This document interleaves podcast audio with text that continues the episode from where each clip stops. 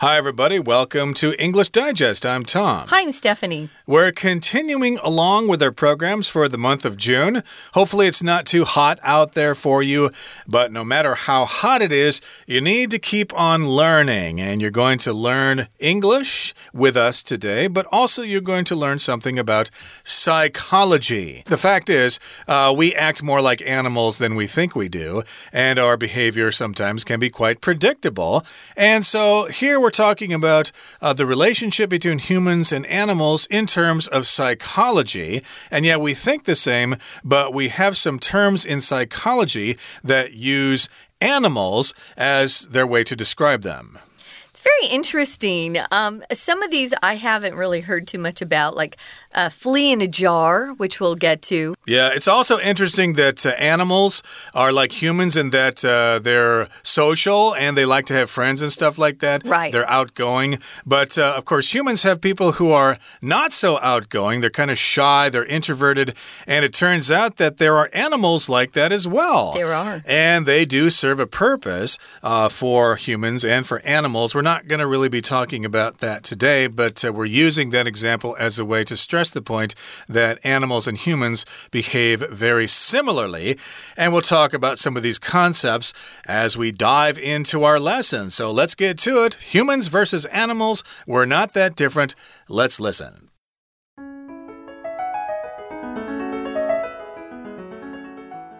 It might sound peculiar, but animal behavior and human psychology are related. The following psychological effects are only a few examples of this. Herd mentality. Everyone else is doing it, why shouldn't I?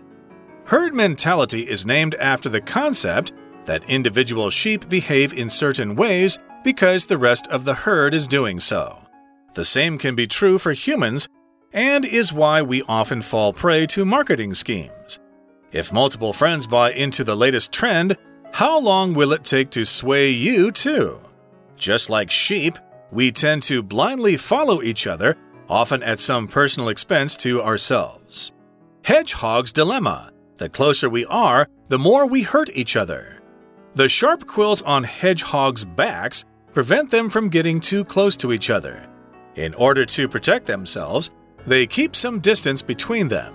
Humans don't have quills, but we do still keep our distance in certain ways, even from close partners, family, and friends. We have vulnerable emotions, and opening up to others sometimes leads us to get hurt. As a result, we may build walls to shield ourselves from emotional injury. Flea in a jar. Remember to test your limits. Fleas are lively creatures with abundant energy. They can leap up to 200 times the length of their own body. When put in a jar, they'll use this ability to jump free. If you cover the jar, though, they'll lose their motivation to escape. Even when the lid is removed, they won't try again. Just like these fleas, humans can idle in limited settings even after limits have been removed. This is why it's beneficial to occasionally re evaluate your ideas and your limits.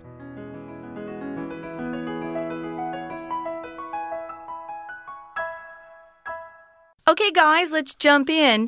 I wanted to mention here with the title Sometimes, if you see VS uh, or versus, that's what it's short for, you might think they're uh, in a competition or they're um, one's trying to beat the other one, like Yankees versus the Red Sox. Uh, that just means they're actually battling out to see who's the best in a particular game.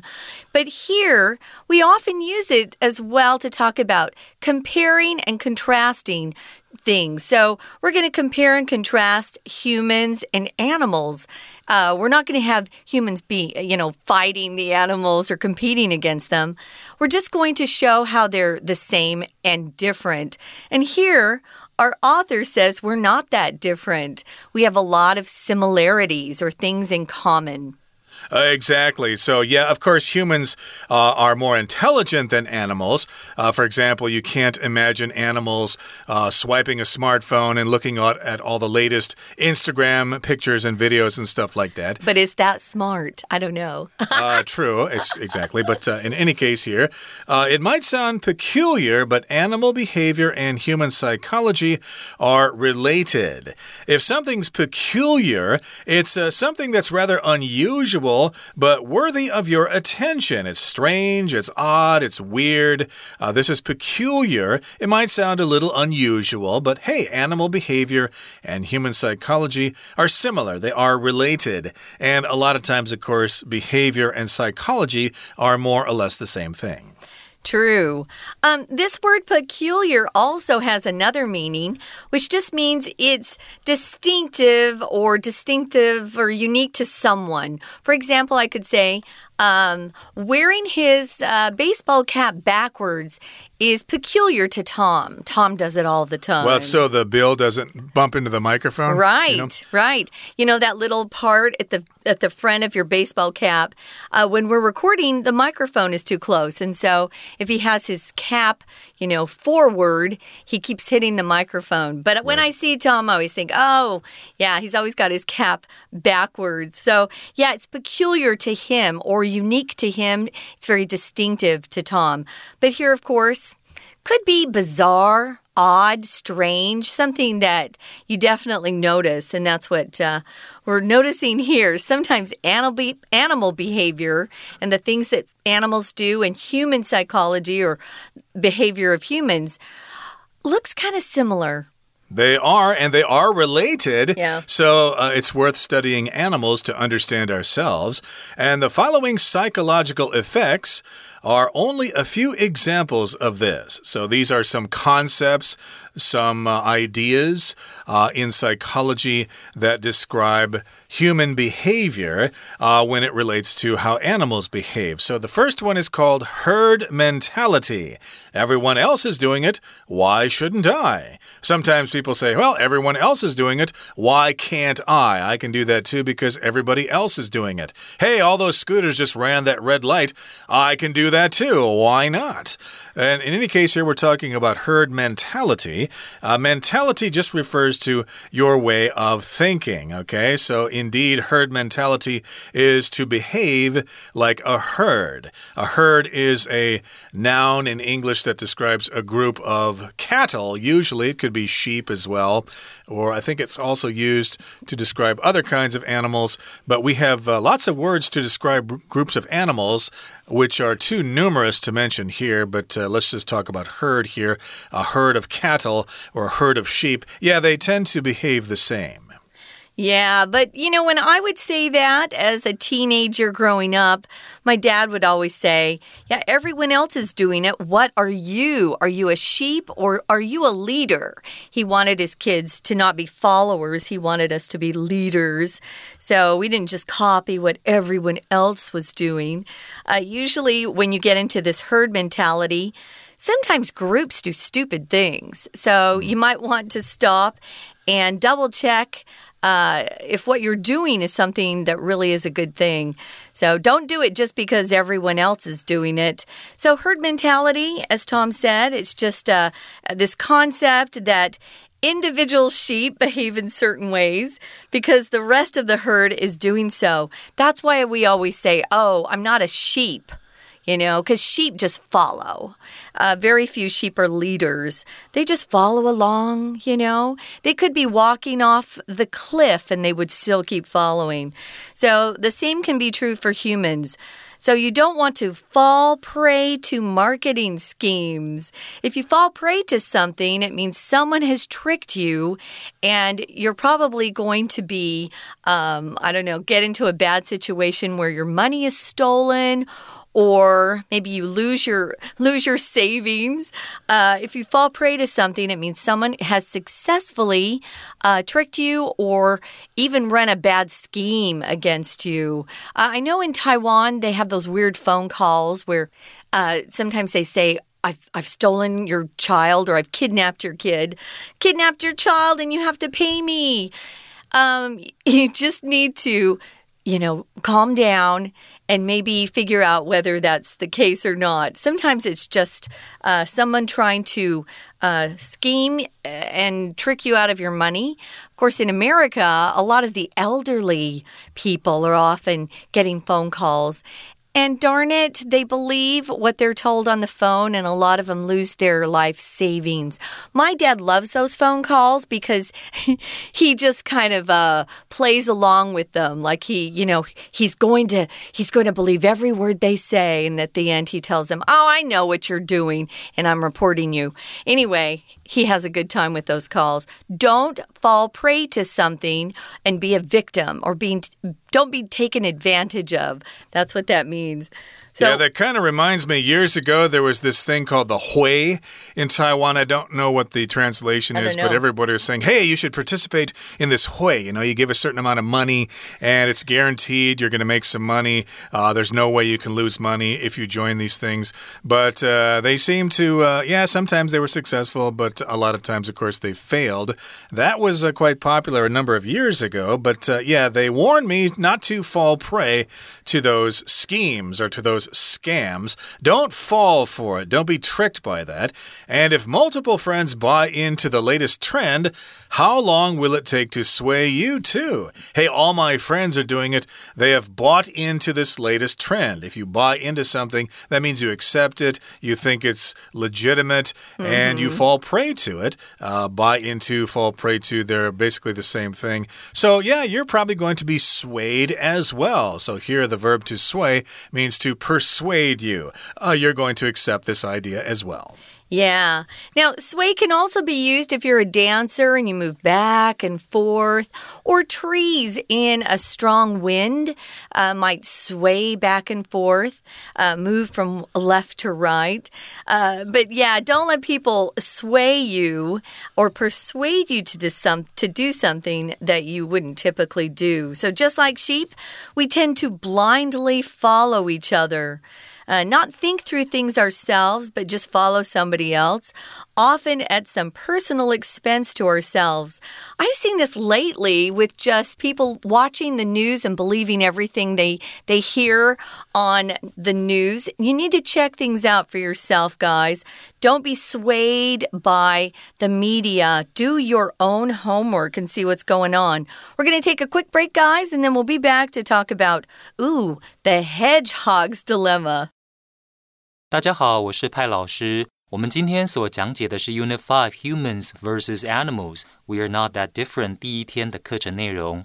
大家是否听过“飞蛾扑火”“心猿意马”这些成语？在中文里面，我们会利用对动物的观察，比喻人的心理状态或言行举止。而英文当中也有些心理学术语里面含有动物的名称，相当有趣。第一个是 Her mentality 羊群效应，这里所描述的是从众的心理。课文的解释是，Herd mentality is named after the concept that individual sheep behave in certain ways because the rest of the herd is doing so. It is named after a concept. 羊群效应以一个概念而命名。A is named after B. A 以 B 而命名。什么样的观念呢？个别的羊只会因为羊群里其他的羊在做什么，就跟着做。文章作者说，herd mentality 用来指称人类从众的行为模式。Just like sheep, we tend to blindly follow each other。人类就跟绵羊一样，会盲目的追随彼此。我们一起看这一段的重要单词片语。第一个，fall prey to，prey 是猎物，fall prey to 这个片语的意思是成为什么的牺牲品，或被什么欺骗，深受什么之害。第一段第二句，the same can be true，请看到这一句。这句话的意思是，同样的道理也适用在人类身上。 也正因为如此，我们常常深受行销手段之害。第二个，buy into，请看第一段第三句：If multiple friends buy into the latest trend, how long will it take to sway you to？好，请看到 buy into 这个片语的意思是完全相信。这句话的意思是，如果你有好多朋友都相信最新的趋势，你还要多久才会动摇？We're going to take a quick break. Stay tuned. We'll be right back.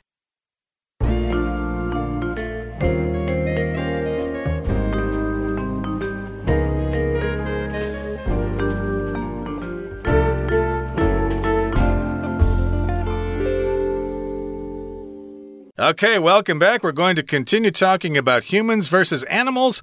We're not that different, and we've got some psychological concepts here. We talked about the first one herd mentality.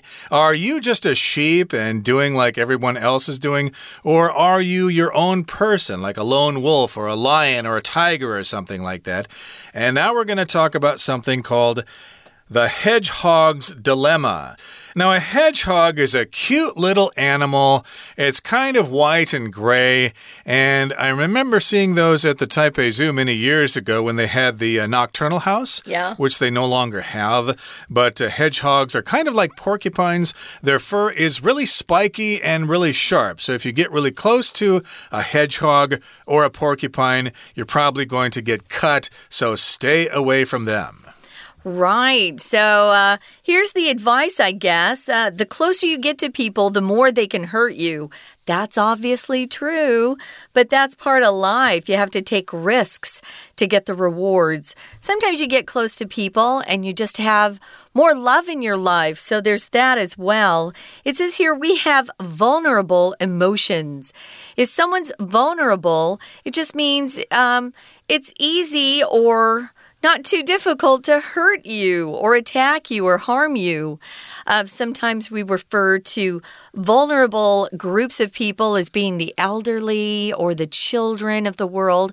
They need for us to protect them because it's easy to hurt or harm them. So we do have vulnerable emotions. It's easy to get your feelings hurt. You know, maybe you're at school and you haven't been included in a group and it just hurts to be left out. So, yeah, we do have vulnerable emotions, um, and we can be hurt by others when we don't when we don't get what we think we deserve or people aren't nice to us. So opening up to others sometimes leads us to get hurt. Sometimes sharing, you know, secrets with somebody else or personal information and then to have them later tell other people, that's very hurtful. Uh, but that's making yourself vulnerable by sharing yourself with somebody else. So as a result, we may build walls to shield ourselves from emotional injury or not get close to anybody because we don't want to get hurt. But then you don't have, you know, as much love in your life either. Uh, exactly. And of course, uh, this can be a hard lesson for young people to learn. Yeah. Uh, the first time you fall in love and your boyfriend or girlfriend breaks up with you, and no matter what you do, they just don't want you back. So uh, you can feel heartbroken in a situation like that, and it will be very difficult for you to try again with somebody else. Of course, as we say in English, there are still many fish in the sea, or there, yeah. what is it? There's still a lot of fish in the ocean. Yeah, there are a lot of fish in the sea. Or something like yeah. that. So, yeah, you'll have other chances. Don't let it bum you out too long. But uh, yeah, because of these experiences, we tend to we tend to protect ourselves. Sure. And we'll be uh, trying to protect ourselves, and we'll be vulnerable. We may not trust other people again, our friends, our family members, or stuff like that. So that's what's called what's called the hedgehog dilemma. But sometimes you do need to take some chances to have better experiences in life. Now, remember, this particular concept has the word dilemma in it, and that's a situation that involves a choice between two things, and it's a very difficult decision.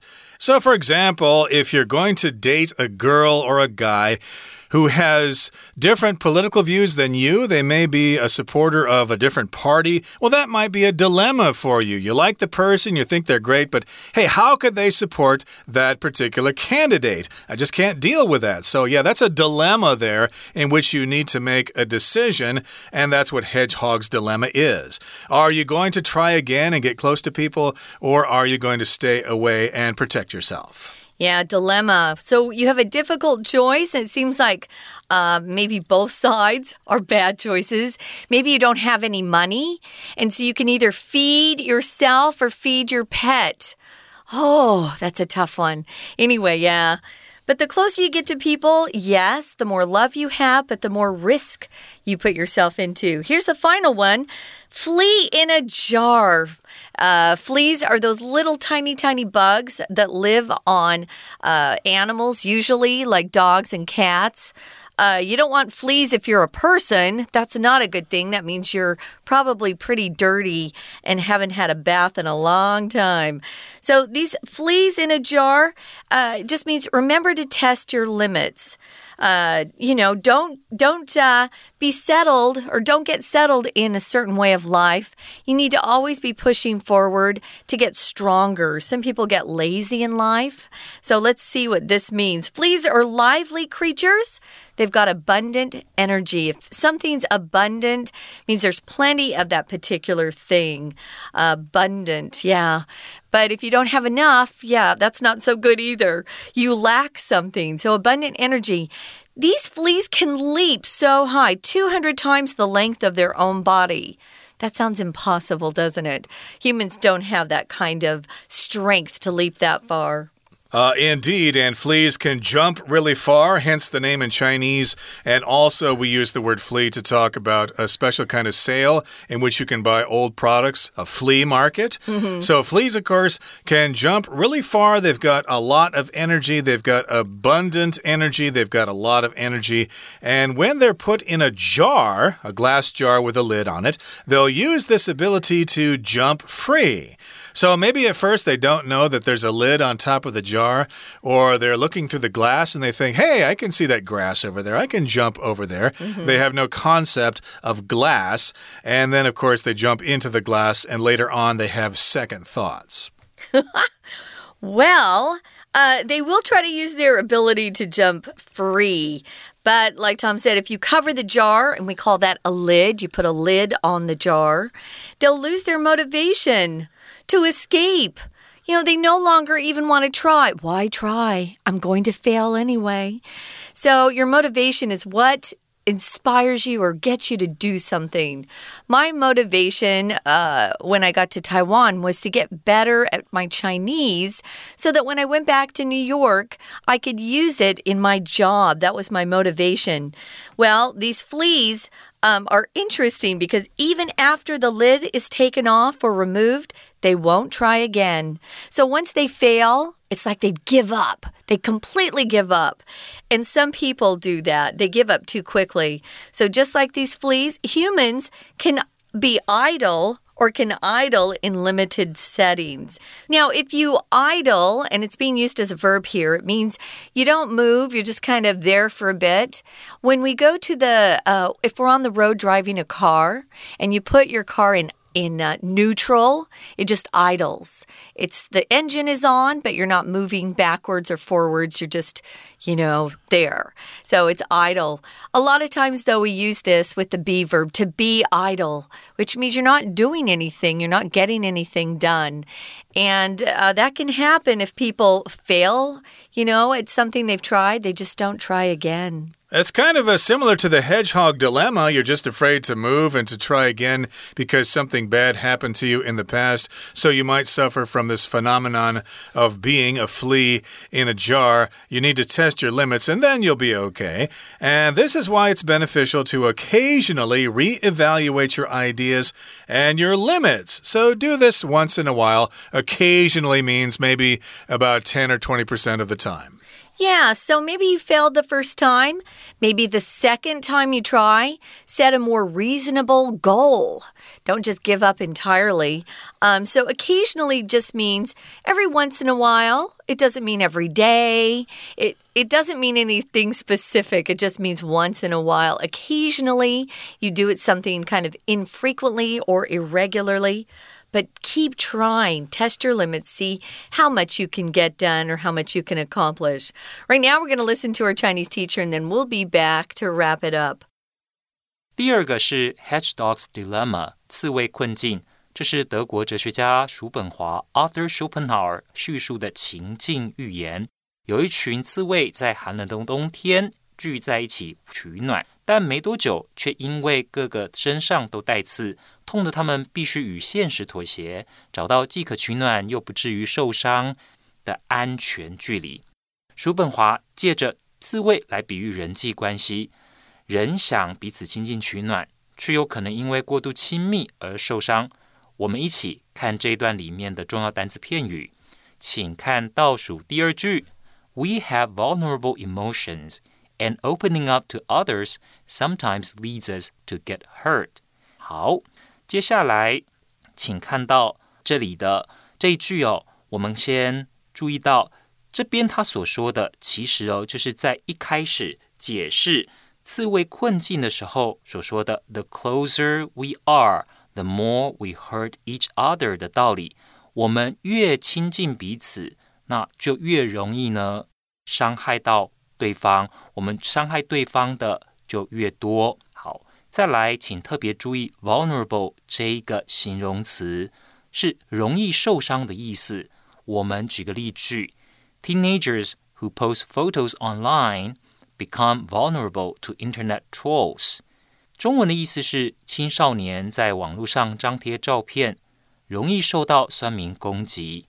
Teenagers who post photos online become vulnerable to internet trolls。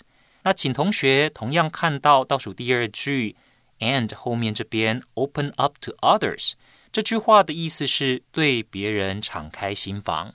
好的，接下来我们看到第三个是 flea in a jar 罐子里的跳蚤，用来比喻人一旦习惯外在的限制。往后，在自己的心理思维当中，就会自我设限。 我们一起看这一段里面的重要句型、单字、片语。首先，第一个是英文当中倍数的用法。本段第二句，Fleas can leap up to two hundred times the length of their own body，身长的两倍，跳蚤身长的两倍。不过呢，在英文里面，他们是把倍数先放在前面。two hundred times the length of their own body。再来，我们看到第二个，请看本段第三句：When put in a jar, fleas will use this ability to jump free。这是副词子句的省略。原本没省略前是 When they are put in a jar, fleas will use this ability to jump free。那由于呢，这个 they 跟后面的 fleas 所指称的是一样，所以我们可以省略。省略的结果，我们只有保留了原本被动语态里面的过去分词 put。接下来，请看第三个重点，是在倒数第二句：Just like these fleas, humans can idle in limited settings, even after limits have been removed。老师想要请大家注意的是词语的搭配：limits have been removed，移除限制。 Remove 是移除的意思。那我们如果想要说的是相反的，加上什么限制，应该用哪一个动词呢？应该用 impose，impose limits on 什么人或什么事物。动词用 impose，i m p o s e，就是加上限制。以上是我们第一天的中文讲解，谢谢大家。That's it for today, everybody. But uh, please join us again next time because there are still some other similarities between humans and animals that we'll talk about then. It's going to be a great time for all of us. From all of us here at English Digest, I'm Tom. I'm Stephanie. Bye. See ya.